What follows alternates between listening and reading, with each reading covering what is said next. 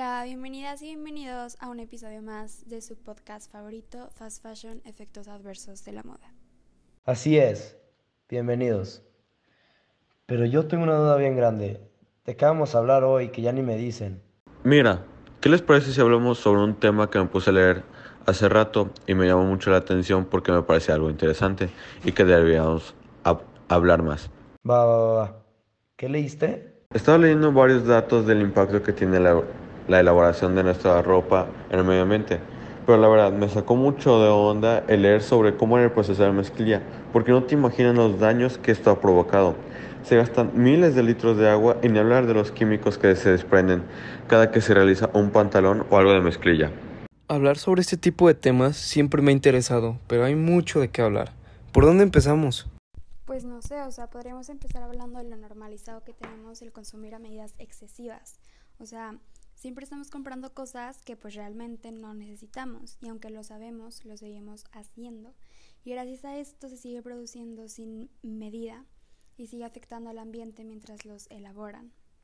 A ver, Grecia, ¿cuántos pantalones tienes de mezclilla? Ni idea. Como ocho yo creo por ahí. ¿Por? ¿Pero de que usas los ocho o no todos? No, yo creo que como tres o cuatro siempre. No, pues sí. Ya entiendo, ya entiendo. Yo también uso solo como la mitad de mis pantalones y no había pensado en que solo estoy contribuyendo a esto. Pero a ver, estaría padre también pensar en qué podemos hacer para detener esto, ¿no? Justo eso también estaba pensando, porque podemos hablar de esto, pero ¿qué pretendemos hacer? Se me ocurre que podríamos hacer algo para concientizar sobre una producción sustentable de la mezclilla y la compra de esta, o sea, justo como lo estamos haciendo. Hablar de las consecuencias que trae consigo su compra. A ver, a ver, pero yo ni siquiera sé cómo se hace la mezclilla. ¿Cuáles son los pasos o por qué contamina tanto? Justo hace como tres meses vi un tipo documental donde hablaba de estos pasos y primero lo que hacen es limpiar el algodón. Después pasa por el proceso de hilatura, luego el de urdido y después viene el mayor responsable de esta contaminación, el proceso de teñido. Básicamente este paso consiste en gastar miles de litros de agua porque se humecta, se enjuaga, se tiñe y en uno solo de estos se gastan como 8 tintas con más de 5 mil litros de agua, o sea, es muchísimo. Y pensar que muchos ni enterados estábamos de esto. Y bueno, ya que estamos en esto, también escuché que Emilio dijo que no solo era agua lo que se gastaba, sino que también los químicos afectan, pero no entendí muy bien. ¿Cómo está eso? ¿Cuáles químicos o, o qué? Mira, yo te digo que a eso sí le sé. Pues ve, en toda la elaboración que dijo Grecia, se están usando químicos constantemente y al momento de que pasan por el enjuague y en todo el proceso, la verdad estos químicos se van desprendiendo y esto hace que se vayan generando daños en la capa de ozono. Porque después llegan las consecuencias y hasta la llevamos nosotros con todo tipo de enfermedades, pero ni hablar del daño al ambiente. Ay no, es que sí está bien feo todo esto y la verdad, algunas veces al final la ropa ni vale tanto la pena porque la dejas de usar, te, te deja de quedar o simplemente ni te gusta porque algunas están bien raras. Ay, ahorita con lo que dijiste de la ropa rara, justo estoy viendo un cuadro que hay en mi sala y, ay Dios, la ropa de los mexicas estaba bien chistosa. O sea, ¿se imaginan cuál era el proceso para hacer esa ropa? Ok, va a sonar raro, pero yo sí sé un poco sobre cómo era la onda de la elaboración de su ropa y así.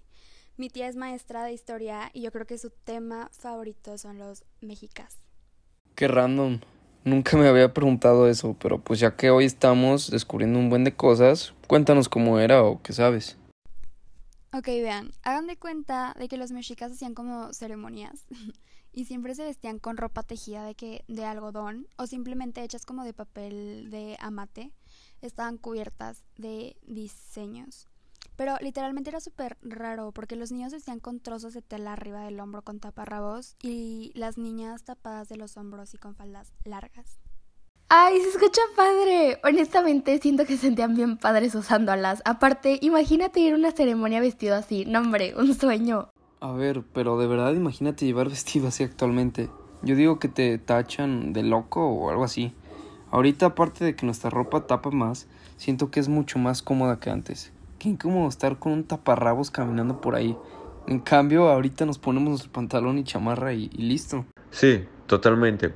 Creo que desde los mexicas hasta ahorita sí ha habido un cambio muy notorio en la vestimenta, pero la verdad yo creo que antes tal vez porque no existían muchas cosas, todo el proceso no contamina tanto como ahora y pues puede que no nos guste su ropa, pero a qué precio estamos produciendo ropa padre, ¿no?